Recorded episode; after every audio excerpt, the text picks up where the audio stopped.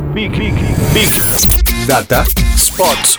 Bienvenidos todos a Big Data Sports, estamos con el episodio número 12 y con Agustín Jiménez todas las semanas proponemos hablar del deporte de esta era y parte de esta era es hablar de, de las redes sociales.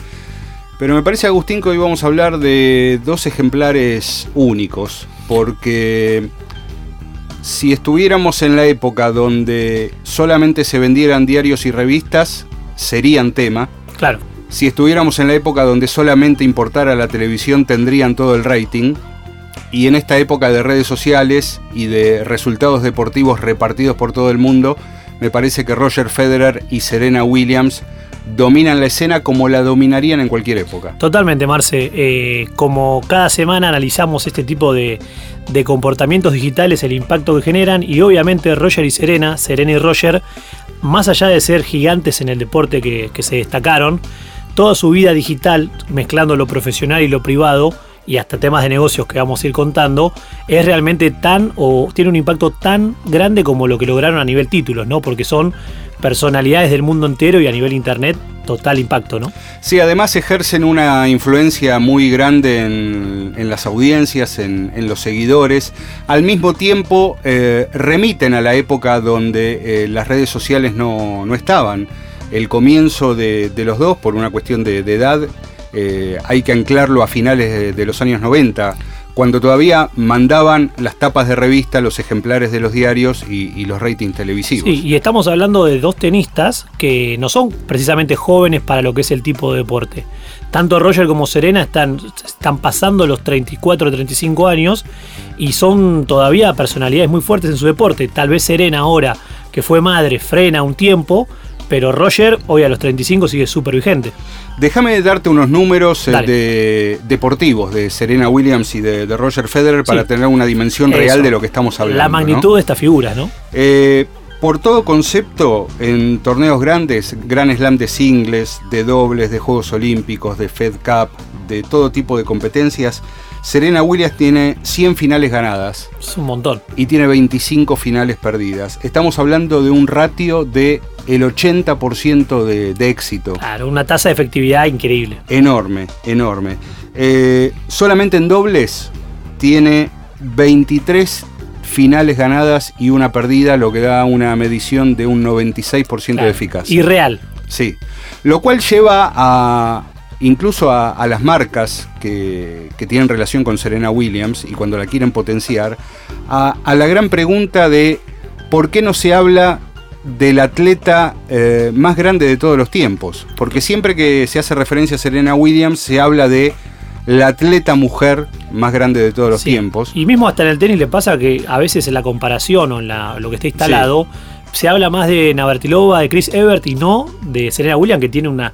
que la, la, sobrepasa no solo en títulos, sino en todo lo que ha logrado, ¿no? Sí, pero yo iba directamente al, claro. al cabeza a cabeza, incluso con, con Roger Federer. Claro. Porque hay una presunción de, de, que el camino de Roger Federer, por cómo es el tenis masculino, claro fue más complicado que el de eh, Serena Williams. Sí, que hay mucha gente que, que, apoya esta idea de que el tenis femenino durante mucho tiempo el nivel bajó considerablemente y las Williams en su momento marcaron una época y supuestamente era más sencillo ganar torneos que el circuito masculino con todos los, los, grandes atletas que hubo, ¿no? Por supuesto, bueno, y Federer no se queda atrás, ¿no? No, no, el más grande. Para nada. Eh, Federer tiene una eficacia del 65% de finales ganadas. Claro, y todas las que jugó. Sí. Eh, es una, una, medida impresionante.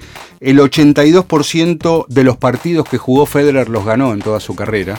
Claro, son números que no existen en el deporte actual, ¿no? Sí. O sea, que todavía mantienen números de otra época. Por supuesto, y cruzando todas las épocas que jugó Roger Federer, tiene un 75% de triunfos contra tenistas top 10, a pesar de tener récord negativo con, con, Rafa Nadal. Claro, que eso te, te, sorprende porque además ahora, como, como pasa con otros grandes como Messi o demás, Roger ya empieza a entrar en récords también de todos los que vino rompiendo, pero además con los de edad. Sí. El más grande en ganar un Grand Slam, el más grande en ganar un Master 1000. O sea, sigue sumando y no, no, para de crecer y bueno, el impacto que tiene es cada vez más grande. A lo que vamos es que Roger Federer y Serena Williams cumplen con la idea de que son exitosos en redes sociales y eh, también exitosos en el plano deportivo, porque estamos en una época donde hay un éxito que se da en redes y a veces ese éxito no se condice con los resultados deportivos. Sí, y para hablar específicamente de números y de data en redes sociales, por ejemplo, Roger Federer tiene una comunidad de casi 30 millones de seguidores digitales y Serena está en 22 millones, o sea, son dos personas que, como vos decías recién, tienen un impacto gigante tanto en lo que hacen en la cancha como fuera de la misma. Y cada uno de ellos, además de tener, digamos, distintas características, que ahora vamos a ir contando cómo son sus perfiles de redes sociales, lo que a mí más me impacta es el, impacto creciente que siguen teniendo. Porque, por ejemplo, en los últimos 30 días, Roger Federer sumó casi un millón de seguidores entre sus redes sociales, lo cual es un número gigante. Y vos decís, ¿por qué el último mes creció un millón de seguidores y tal vez meses atrás cuando ganó Australia, cuando volvió a ganar torneos grandes, no tuvo tanto crecimiento. Déjame arriesgar, déjame arriesgar. Anduvo mucho por China. Es un mercado que siempre genera un ruido y un crecimiento increíble. ¿no? En Shanghái hizo muchas cosas, porque no solamente que Roger es uno de los que se destaca en esto, no solamente va, juega y gana muchos torneos como vos decías, sino que además en los torneos cada vez más se da el lujo de poder hacer eventos comerciales, eventos de beneficencia y todo eso se traduce en impacto en redes sociales y se traduce en cada vez más fanáticos digitales alrededor del mundo. Por supuesto. Eh, tanto es así que una vez eh, Roger Federer logró ser eh, disruptivo con algo que ahora es muy habitual, pero en, ese en esa época no, no, lo era. Estamos hablando de no hace tiempo. Vamos a diciembre del año pasado. Federer hacía un montonazo que no estaba jugando, sufrió una lesión en Wimbledon sí. y a partir de eso ya se retiró del resto de la temporada y como pasa habitualmente, incluso por acuerdos que él tiene, eh, hizo la pretemporada en Dubái, estaba ahí de, pretemporada. Entonces, eh, Federer en ese momento, desde el punto de vista comunicacional, era un producto en escasez. Claro. Porque no se lo veía. Y apareció haciendo una, un entrenamiento de pretemporada a través de Periscope, eh, y después una entrevista y tuvo eh, cerca de 800.000 eh, usuarios en vivo. Sí, una cosa increíble, porque además yo lo que, una de las cosas que Roger y su equipo de comunicación están cada vez haciendo mejor, de alguna manera él en el tenis es el rey de Facebook, porque la mitad de su comunidad, de estos 28 millones de fans, están en Facebook. Y el impacto que tiene es totalmente masivo, hasta hizo algún Facebook Live con Bill Gates en una exhibición, es muy innovador de su equipo, pero no eran así al principio. Hoy en día, aunque parezca mentira, tienen problemas que puede tener cualquiera de nosotros o una pyme que es los nombres de usuario en redes sociales. Si vos por, eh, cuando buscas a Federer, te imaginas que tal vez pones www.instagram.com barra Federer y tendría que ser la página de Federer. Y no, hoy en día hay cuentas, tanto en Twitter como en Instagram, lo que es, o sea, instagram.com barra Federer o twitter.com barra Federer, son cuentas anónimas que tienen algunos miles o cientos de, de seguidores, pero no son la oficial. La oficial es Roger Federer y en Facebook sí lograron tener el, facebook.com barra Federer. Eso es rarísimo. Que una personalidad mundial no haya logrado tener los nombres unificados en redes sociales es, al menos extraño. Pero bueno, el Facebook le va muy bien. Ahora, el gran furor desde hace meses y se, se asocia a lo que veníamos contando a lo largo de estos episodios de Big Data Sports con el furor de Instagram y los deportistas. El volumen de interacción que genera en Facebook y en Twitter comparado con Instagram es muy chiquito. En Facebook y en Twitter, Roger Federer tiene un promedio de 25.000 likes, de alrededor de 10.000 retweets, de alrededor de 15.000 compartidos. Cuando vas a Instagram, que encima tiene una espontaneidad directa, tiene un promedio de 250.000 likes y tiene un promedio casi de 8.000 comentarios. Es decir, multiplica por mucho las otras plataformas y cada vez le da más bolilla a Instagram porque está entendiendo que por ahí viene no solo la audiencia más joven, sino también la audiencia global. Y además con una, como contamos esto, ¿no? De, de la pretemporada, algo que seguramente estuvo conversado con Twitter, son cuestiones que se, que se arreglan. Totalmente. Te dabas cuenta enseguida porque estaba hecho a varias cámaras. Era una producción seria, como tiene que ser, ¿no? Sí, y aprovechando su, impacto más allá del partido del sí, un entrenamiento, como os contabas, que tenga 800.000 personas que lo miran es un montón. Claro, y, después una entrevista. Da la impresión que no, que no son contenidos improvisados, son contenidos muy pensados, eh, pensándolos como, como lo piensa una, una productora de contenidos. y yo creo que hasta refleja muy bien lo que es él. Porque vos decís Federer, ¿qué es? Un tipo organizado, formal, con un plan de juego, una estructura, el típico suizo o el reloj suizo. Su equipo de comunicación y prensa sigue esa línea. Hasta si uno empieza a bucear en, las plataformas digitales de Federer, yo por ejemplo me puse a ver a quienes siguen Twitter, en demás redes, y es toda la formalidad, no sigue a nadie raro, ¿viste? O sea, no es que sea el lujo de seguir a un amigo de Suiza, son todos tenistas, marcas, torneos, y por ahí se mezcla un Justin Timberlake como algo raro, ¿no? Pero formalidad, organización y estructura que, bueno, le permiten crecer sostenidamente también. Sí, algún cruce con eh, el equipo, por ejemplo, de los Golden State Warriors cuando estaban en China. Bueno, hay... y, toda esa interacción que se da y, e, esa sinergia que se da. Yo creo que, eh, además de ser uno de los grandes deportistas de la actualidad, es uno de los reyes del marketing, también tiene muchos acuerdos comerciales. Lo mismo Serena, que ahora vamos a contarlo. Pero lo que me llamó la atención de Federer también como de forma llamativa y teniendo en cuenta esto que hablamos de los aspectos comerciales, la gran cantidad de fotos que él tiene subidas con otras personalidades. Porque no es tan común que un deportista número uno tenga fotos con gente del básquet, con actores. O sea, yo anoté algunos nombres, por ejemplo, tiene una selfie con Jordan que fue muy famosa, tiene fotos con Kevin Durant, con Angus Young de ACDC, con Thierry Henry, con Totti, con Kaká. O sea, tiene con Farid Mondragón una, en un evento que hubo en Colombia y el tipo la sube y cuenta esa historia y cuando vos decís, che, pero es Federer el que sube con otro atleta que tal vez no es tan gigante. Claro, pero yo a eso lo llamaría un marketing. Eh, es un marketing violento pero suave. Porque Federer lo que está diciendo, sin decir, es. Mira, ellos se sacan la foto conmigo. Porque en definitiva. la suba él. La estoy subiendo yo, pero son ellos sacándose una foto conmigo. porque vos cuando entras a ver mi historia, ves a todos los que se sacaron una foto conmigo. No, eso sin duda. Además, viste, con, con jugadores muy importantes, después hasta mismo el equipo de él siempre el tono de comunicación es como muy polite, muy suave. Y en todo, acá estoy con la gran estrella eh, del Real Madrid que ahora conquista Estados Unidos, era Kaká, que es un gigante, pero no es Federer. Y el tipo lo cuenta así, entonces sus redes se acercan más al fanático, porque hasta uno siente que es como una persona que se encuentra con un famoso, y es Roger Federer, ¿no? Ahora, eh, yendo a, la comunicación de Serena Williams, a mí me da la impresión que Serena es, eh, además de una gran deportista, es un personaje cultural, e incluso es un personaje de, la cultura pop. Eh. Sí, y para mí, ¿sabes que Es admirable. Yo creo que es un caso de estudio digital que podríamos hasta hablar mucho tiempo, porque Serena Williams, primero que tuvo que luchar con un montón de estereotipos, con discriminación, con un montón de problemas, hasta su padre cuando ella era chica tuvo acciones violentas cuando estaban empezando el... Bueno, todo lo que se sabe, y cómo logró transformar eso para transformarse no solamente en una de las atletas más grandes de todos los tiempos, sino también en una increíble mujer de negocios y de entender los medios digitales. Hoy en día tiene un imperio realmente armado en digital, porque no solamente vamos ahora a contar sus redes sociales y cómo trabaja, sino que hace poco se metió como parte de una empresa que se llama OAT, OATH, donde ella está como eh, a la par del CEO, y son un grupo de deportistas y, personalidades de todo el mundo que empiezan a ayudar a empresas a entender cómo transformarse en marcas amadas a través de lo digital y la tecnología no es que ella se sumó como una influencer, sino que se sumó al, al, management a tomar decisiones para decir yo sé cómo se hace esto y ayudemos a marcas como Yahoo, Huffington Post y un montón de otros y entendió el juego. Entonces sabe que ella puede, además de lo que hace en el tenis, cambiar el juego desde el marketing, desde la comunicación y lo digital. Bueno, eh, su pareja, el padre de su hija, es un hombre de, la industria digital. uno de los fundadores de Reddit, una de las plataformas de, blogging y de, bueno, más interesantes para bucear hoy en día, ¿no? Por supuesto, sí, eh, un, agregador, pero además viniendo de eh, Alex Ohanian, viniendo de, un sector de internet quizás este, más, más liberal y con una idea de, la democratización de Internet. Totalmente, porque eh, Reddit ofrece eso y hoy en día mucha gente, y yo me pongo en ese grupo, consideramos que donde los contenidos más interesantes o las cosas nuevas aparecen primero en Reddit, después llegan a Twitter y después van a las otras, pero es otro debate que podemos hacer más adelante.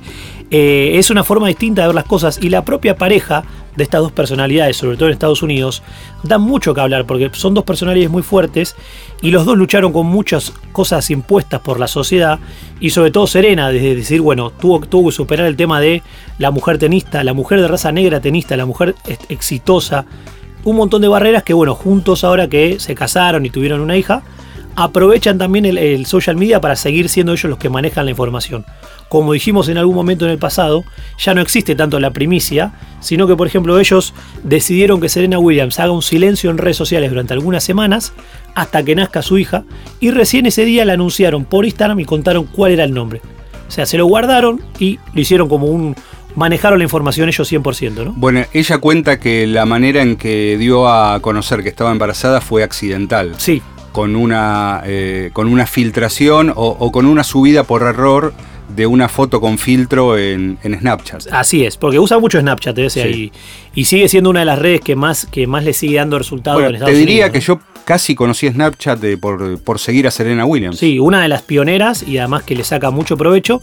Y esto que contábamos, bueno, la parte de contar el nombre de la hija lo hizo inicialmente en Instagram y después lo replicó, que fue cuando le contó a toda la comunidad cómo se llamaba la hija con, con su esposo, que es Alexis Olimpia, y van a entender que eh, el impacto que están generando siempre se van a adueñar de eso, para todo lo que siga para adelante. Eso es entender un poco la comunidad digital y cómo aprovecharse de el impacto directo. Hay una cuestión que pasa con las grandes eh, celebridades del deporte eh, y su comunicación en las redes y que tiene que ver con la, eh, la pregunta que se hacen o que nos hacemos los seguidores, si la autenticidad que vemos cuando eh, postean algo o informan algo es porque lo están haciendo ellos o porque eh, tienen algún equipo Claro. que, eh, que lo está haciendo o por ellos o con ellos. Sí. Primero lo que yo te preguntaría es si eso en definitiva importa o no, o sirve para algo. Y después, eh, si en todo caso no es un mérito, porque en el caso de Serena Williams, vos ves que ella maneja distintos tonos de comunicación en, en las redes. Por ejemplo, en Twitter está contando su vida diaria como mamá. Tal cual. Cuando va de compras a, a buscar pañales, eh, todas las vicisitudes que contaría una madre. La verdad, a mí me importa poco, ¿no? Si es ella la que está con, Es con- que con los pulgares cual. tipeando, Tal cual. pero está logrado. Yo creo que hoy en día el desafío que tienen los grandes deportistas es, a nivel global ya se entiende que la mayoría de los deportistas tienen un equipo de comunicación y prensa que son los que manejan sus redes sociales. Lo interesante, lo interesante pasa a ser cuando empezás a notar que a veces, o con algún sistema diario o en alguna de las redes, el que escribe o el que tuitea o el que dice algo es el propio deportista. Lo hablamos en los capítulos pasados de lo que hacía Manu Ginóbili, y hay muchos deportistas que entienden que ser totalmente transparentes y genuinos, al menos en alguna de sus redes, y no contar con un equipo que replique contenidos, les da un diferencial y los acerca más a los seguidores, ¿no? Así que bueno, son algunas de las cosas que los destacan estos dos monstruos, que ambos tienen esas cosas, porque además Roger, una de las cosas que fue aprendiendo con el tiempo también es cómo mezclando lo espontáneo con algún tipo de, aparece una marquita de la remera, aparece la marca de la, de la, de la raqueta, hace un, un- un ruido bárbaro y le sirve a los, a los sponsors, a él, a los seguidores, bueno son, manejan igual la, la- la red virtual, la manejan hasta mejor que la red física, ¿no? Bueno, diríamos que son dos campeones Dos campeones, totalmente. totales. Datazo antes de irnos, Vamos a- Agustín. nos vamos al fútbol, cerramos con fútbol y dinero, un tema que aparece mucho. Yo te digo, tengo el listado de los equipos europeos que mejor valuados están en la actualidad. O sea, los planteles que más dinero cuestan si alguien, si algún jeque quisiese comprarlos enteros. Y hay algunas sorpresas, porque por ejemplo el número uno, tal vez no es tan raro, es el Manchester City. El Manchester City que acumuló jugadores muy caros, está valuado en 1.05 billones de libras. Si yo te pregunto el segundo, tal vez si vos me decís 4 o 5, tal vez no lo adivines, Marce. Eh, y ahora se cotizó mucho el Paris Saint Germain. Puesto número 8. me mataste. Por eso, por eso te digo, el 12 Estoy es, desorientadísimo. el 12 es el Tottenham. La evaluación de valores jóvenes, de su delantero estrella. Bueno, el equipo Harry de Pochettino, Harry Kane a la cabeza, con Dele Alli, con él, bueno, creció de tal manera que está en 1.03 billones de libras. Una duda que tengo, ¿estos valores tienen que ver con los jugadores eh, por su rendimiento deportivo o también por lo que pueden representar eh, incluso en redes? Yo creo que va mucho por el tema de lo que cuestan, lo que costarían sus pases si un equipo lo quiere comprar. Un poco lo que los clubes tienen como cláusulas de rescisión, más lo que es Transfer Market que le pone. Bueno, hoy en día está hecho este estudio, donde el tercero es el Barcelona, que está valuado en un billón de libras, el cuarto es el Chelsea, el quinto es el Manchester United, el sexto recién el Real Madrid, que yo pensé que estaba más arriba, el séptimo el Liverpool, y la lista después sigue. A mí uno que me llamó mucho la atención fue el puesto 19 del mundo. Porque uno tal vez dice, bueno, el número 19 y ya sacamos a los grandes. El número 19 es el Leicester que no es un grande de Inglaterra, que es más, siempre fue un equipo que peleó el descenso, pero salió campeón con esa historia increíble de, de Ranieri y demás, hoy está valuado en 369 millones de libras.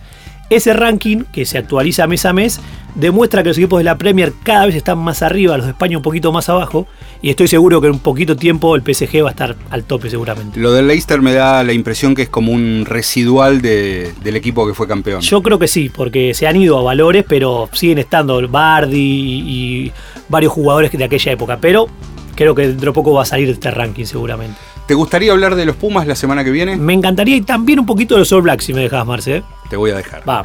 Esto fue Big Data Sports. No nos busquen, si hacemos las cosas bien, nosotros los vamos a encontrar. Internet para decirle buen día, aunque allá sea de noche. Internet para que todo suceda. Arnet y personal. Más información en personal.com.ar.